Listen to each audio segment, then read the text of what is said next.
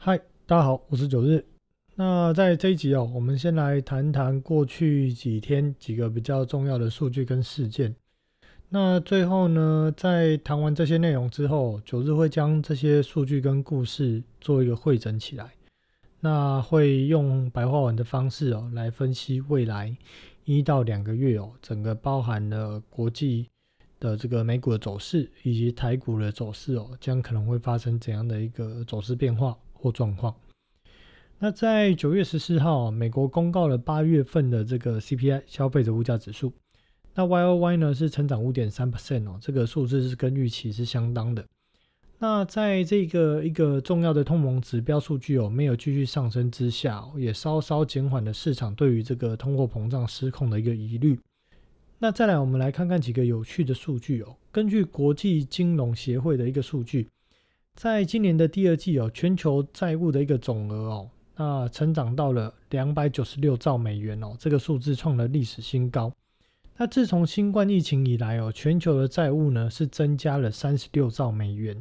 也就是说，相对疫情来讲哦，在疫情来之后呢，这个全球的一个债务哦，大概成长了接近十四 percent。那里面光家庭债务的部分哦，就是家呃，就是一般的家庭他去借款的这个债务的部分哦。光在二零二一年的上半年哦，就增加了一点五兆。那这些钱到底是流到哪里去了呢？那这个也有一个很有趣的数据哦。根据这个房地产的一个公司的数据统计哦，在截至今年六月的过去一年这个区间里面哦，五十五个国家平均房价的一个变化哦，这个年增率是成长了九 percent 多。那这个数字呢，也是从二零零五年三月以来哦最快的一个成长速度。也就是说，我在这个数据里面的统计哦，经过这些数据公司的一个统计跟换算哦，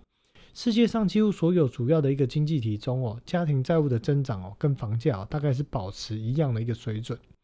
换而言之哦，就是说，在过去一年半以内哦，全世界的政府、家庭、企业跟银行创造出了三十六兆美元的这样的一个钱哦，那几乎这些钱都是流入房地产价格的推升。或者是各个原物料商品价格的推动哦，以及股票等金融市场，其实整体对于实际经济的一个成长的贡献哦，是少之又少。而在隔夜逆回购的一个数据哦，也在 FOMC 会议当天哦，这个规模呢再度创了一个历史记录，来到了一点二四兆美元。那显示整个货币基金市场的钱哦，真的已经找不到一个。呃，好的商品可以去投资哦，反倒都流入了联准会，就是拿纳税人的钱去提供每年固定零点零五 percent 利率的这个无风险投资避风港去。那如果这边听众朋友呢，呃，还不是很了解说什么是联准会的逆回购市场，那可以去听一下在二十七集的节目里面哦，九日有用白话文去说明说什么叫做联准会的隔夜逆回购市场。而过去两周市场呢，最关心的重点就是。在这个九月二十二号，这个 FOMC 会后的这个记者会，鲍尔的一个谈话，而鲍尔的一个谈话内容哦，大致也是符合了，就是呃市场的一个预估哦，就是说他会提到要开始缩表，那他也提到说，在开始缩表的一个时间点哦，应该就是在下一次十一月四号的这个 FOMC 会议上会去做宣布。那比较令大家或者说市场比较意外的是说。在这一次，鲍尔对于缩表这件事情来讲哦，鲍尔没有太多的废话，而是非常果断的去说，对，就是要开始缩表。但是鲍尔呢，他又再度的一个强调说，缩表它不代表加息，就是说缩表跟加息它是两码子事情，请大家不要紧张，并且再度去强调，再度的重申哦，通货膨胀只是暂时的哦，这个部分呢，大家也不要紧张。而详细的一个缩表内容哦，大致上哦，就是说。从今年的十一月开始哦，会把现在现行每个月购债一千两百亿美金的这个 QE 呢，在未来每一次 FOMC 的一个会议哦，逐步减少一百五十亿美金。那依这样的一个速度减减减，大概到二零二二年的九月哦，会正式暂时终止，就是联总会向市场投入钞票。那这个从二零零九年哦开始投入。联总会开始投入的这个钞票，其实大概是达到了七兆多美金。那至于说这样的一个钞票要怎么回收呢？基本上九日认为说这是不可能的事情，因为联总会如果要将这个七兆多美金的一个钞票回收，表示说他必须要将这个国债哦，向市场丢丢了七兆，大概七兆规模的一个国债哦，才有办法把这个钱收回来。但是目前市场基本上哦是没有办法吃下这个七兆美元的这个呃债券市场的一个规模，或者说债券市场的这样的一个金额。如果联总会有真的硬要去卖国债哦，把钱收回来的话，那会导致哦这个美国国债的一个价格崩盘。也就是说，美国国债的殖利率哦会大幅的飙升。那其实这件事情呢，它就会等同于升息哦，会是一样的一个概念。那至于说市场目前还在预期说二零二三年呢可能会加息，不过九日是认为哦，在呃这个过去十年多来哦这一轮的这个 Q E 之后，基本上呢各国的这个利率啦，大概都是躺在地板哦，未来的十年甚至更长的时间哦，基本上躺在地板这是一个常态。那未来呢，联总会时不时的在印钞票去刺激这个景气的复苏啊，或者刺激景气的这个。呃，推动啊，基本上它也会成为一个常态。在这个通货膨胀哦，就是因为印钞票必然产生通货膨胀嘛那只是说，在这个通货膨胀飙升的这个速度或这个游戏哦，最终就是看哪些国家的经济体吃不消。那吃不消的人就先倒嘛。那吃不消的人怎么办？他就会升息，升息就会引来更多的钱进去，那就会导致他们这个国家的这个货币哦快速的升值，那就会影响他们整个国家哦这个货币或经济的一个结构。那就会造成更多的问题，所以未来这个通货膨胀的这个飙升的这个游戏或速度，其实就是要看各国的一个体质好不好。那简单来讲啦，全球性的一个货币市场战争哦，它已经进入一个不可逆的一个状态哦。那未来的 Q E 呢，一定还会有，那它也会将会继续推动哦整体的物价以及房价的一个上涨。那也最终的结果就是说哦，有钱人他会更有钱，那没钱人的人哦，他会更没钱。那其实联总会哦，为什么已经不得不要开始收 QE 哦？这主要其实是我们看到在隔夜逆回购停泊的这个金额哦，它一直在飙升，已经飙升到了就是刚提到的一个数字哦，一点二四兆美金哦。那以及在这个通货膨胀的这个 CPI 的这个数据哦，也已经冲破了五%多来看哦。其实联总会他非常明白的知道，如果这个 QE 再不收，未来哦通货膨胀哦会在美国的本土哦开始失控。所以它呢，基本上它一定要收。那另外九日在八月底其实就有提醒听众朋友，美国十年期债券的价格哦，在年初大跌之后呢，它迎来了一个抄底的一个买盘，但是历时五个月之后呢，又开始出现涨不动的一个状况，有可能开始向下修正哦。也就是说，殖利率呢，它会开始又上升。而我们在上个礼拜四哦，我们看到十年期债券价格哦，光礼拜四那一天哦，就整个呈现大跌。那殖利率呢？到礼拜五已经来到一点四五 percent 哦，也就是呢，债券价格只花了两天左右的一个时间哦，就已经把过去两个月撑住的这个涨幅哦，全部跌光。那预期未来债券的一个价格哦，我是认为说它一定会去往今年年初的低点回去测试，但是不会那么快破，它可能会撑一阵子。那如果债券价格呢，它开始哦再去往这个今年年初的低点测试的时候，这时候就要留意哦，美国的科技股可能就会开始。有一些拉回或开始一些震荡，那这个时候呢，也会影响整个台股的电子股以及台股指数的一个表现哦，就可能会有一些下行的风险出现。那在台股的一个部分哦，一样哦，过去两周就跟过去一个多月来一样哦，就十分的冷清。那航海王呢，也从这个高点哦拉回，快要整理两个月的一个时间，目前呢，立守在这个半年线之上，那看似有想要反弹的这个欲望了。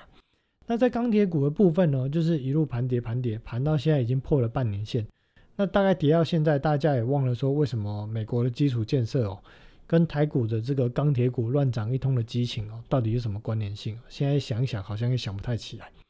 那面板的一个部分呢，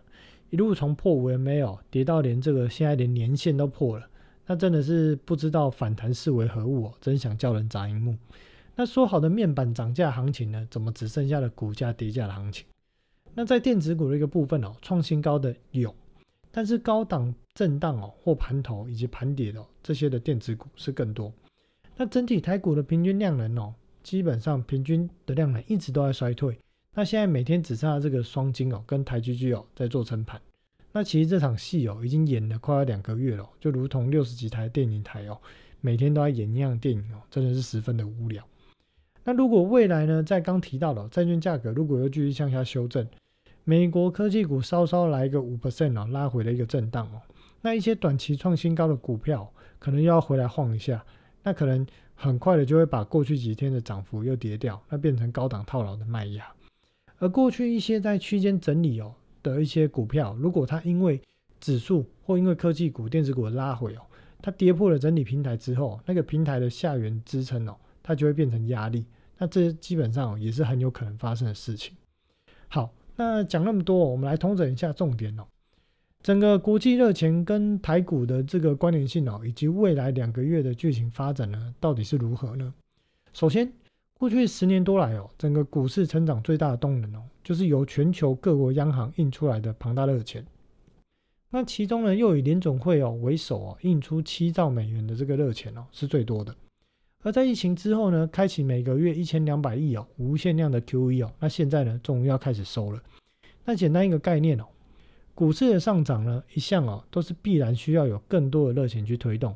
那原先九日在今年的年初认为说，在拜登上台之后，仅依靠每个月一千两百亿的 QE 哦，基本上是无法撑住股市的上涨。不过后来九日也认错了，就是在六月多的时候，九日有说这个盘暂时不会跌。会进入一个就是小过高之后的大箱型整理震荡。那我的看法，当时会做这样的一个改变哦，主要是因为我后来发现哦，我低估了在年初的时候低估了主动型基金跟被动型基金买盘的一个力道。那对于那些基金操盘来说，那些钱呢都不是他们的钱，所以只要当股市还是在一个震荡上行的一个状态哦，他们只要不买，他们的绩效就会输给同事或输给同业，然后他们就会被主管定。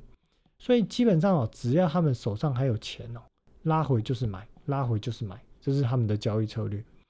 那再加上哦，联准会每个月一千两百亿美元的银弹输出哦，让整个全球股市在高档撑了半年多的时间。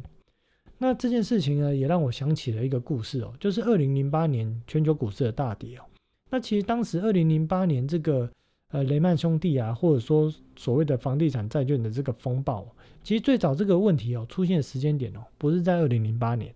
在二零零七年的第二三季左右的时间就已经开始出现。结果整个市场哦反应的非常慢，也好像不在乎这些事情。最终到二零零八年的六月哦，整个市场哦才开始向下下跌。那显示说，当有问题，或说这个钱开始收，正在收。整个市场要反应，它是需要一个大概一年左右的一个时间。呃，那其实哦，目前来讲哦，就是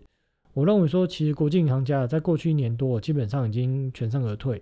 那此时呢，就是因为主动型跟被动型基金的这个无脑买盘哦，在这个主管的压力也好啦，或者绩效压力的这个推使之下，只要股市没有显著的崩盘哦，基本上他们的执行策略就是刚提到的嘛，拉回就是买，拉回就是买。那当然，九日讲这些推论哦，要有所依据哦，不能只是幻想讲故事哦。那观察的重点就是过去数十集以来哦，九日一直在提到主轴，就是说今天不论股市哦是美股还是台股，到底有没有进入整个这个大区间的多转空的这个阶段哦？第一个判断的重点就是后面还有没有更多的钞票可以支撑嘛？那在联总会将在这个十一月份哦开始缩减 QE 之下，我们要知道一件事情，就是子弹。钱这件事情是变少了，在未来十一月开始之后，而主动型跟被动型基金的买盘哦，到底还可以撑多久？我们要观察什么？我们就是观察整个美股三大指数的这个线型，关键的支撑有没有跌破？如果有跌破之后反弹起来，又迟迟不过前面的压力，或过不了前高的话，那就要开始小心哦，是不是无脑的买盘哦，也开始买不动这个行情？或买不动股价，或买不动指数哦都好，反正就是买不动。那再来哦，聪明的国际银行家的热钱哦，到底还在股市呢，还是开始在移动？移动到哪去呢？我们就要紧盯所谓的美元指数。那大家可以观察哦，美元指数哦，是不是已经打底至少九个月的一个时间了？那这表示什么？就是我们要去推断说，是不是有聪明的热钱开始从股票市场跑到美元指数，也就是代表美元现金的美元指数嘛？而且这个资金热钱的一个流动哦，已经至少持续有半年以上的一个时间。那美元指数的这个底部哦，基本上哦，也已经算是打底完成哦，只是什么时候要开始攻击而已。那再来呢，就是十年期债券的价格哦，我们可以看到整个十年期债券的一个价格，它是显著的形成一个呃下行的一个趋势。那反过来就是殖利率上涨。那美国公债呢，它基本上是被视为所谓的现金，如同现金的这个无风险债券。所以当无风险债券的殖利率或者是投报率开始上升的时候，那停泊在高风险的股市的资金哦，就会开始向高风险的股市撤出，转往低风险但报酬率它可能涨上来或者利率变好的这个债券市场去。那债券价格到底会不会继续下跌？就是说十年债债券的价格，它到底是哦这边就是相对的低档，还是它可能会继续下跌？就是所谓的殖利率继续飙升嘛？那很简单哦，就是记得九日在前几集有说过吗？货币市场基金主要投资的标的，就是美国政府公债。如果公债价格会上涨，那我请问大家，为什么联准会隔夜逆回购停泊的资金、停泊的金额，它的数字会一再飙高的创纪录？为什么这些货币基金他们的钱不去买政府公债，要跑去停泊在隔夜逆回购市场？如果假设债券价格是不会跌的话，那我们就去推论哦，这件事情到底合不合理？那这些。停泊在逆回购市场的钱，到底是聪明钱还是白痴钱呢？其实稍微串联一下哦，这个答案哦就呼之欲出。那又如果国债的这个价格哦继续下跌，货币市场基金的钱哦开始被赎回的时候，它就会加剧哦债券价格的一个下跌，联动将会引发股票市场的钱开始撤出。那最终的结果基本上就是必然。而对于台股来说，如果美元打底结束，开始上涨的那一刻哦。来自欧美或来自台湾以外啊，国际的一个热钱哦，必然会从新兴市场开始撤出。那台股的黑手或者是投信还是寿险的买盘哦，基本上是不可能抵挡得住外资哦在撤资的一个卖压。所以呢，最迟哦，各位听众朋友，如果你们看到美元指数开始涨破九十四点五，或者再更慢一点，看到台币哦贬破二十八点五对一美元的时候，记得一定要从市场打包回家。因为呢，等待一场腥风血雨过后，当股市在地板的时候，我们在等着跟这个国际行家一起来捡便宜，好好到时候再来底部开始做多股市哦，六到七年完成一次的财富重分配。好，那今天节目就到这里哦，那我们就两周后见喽，拜拜。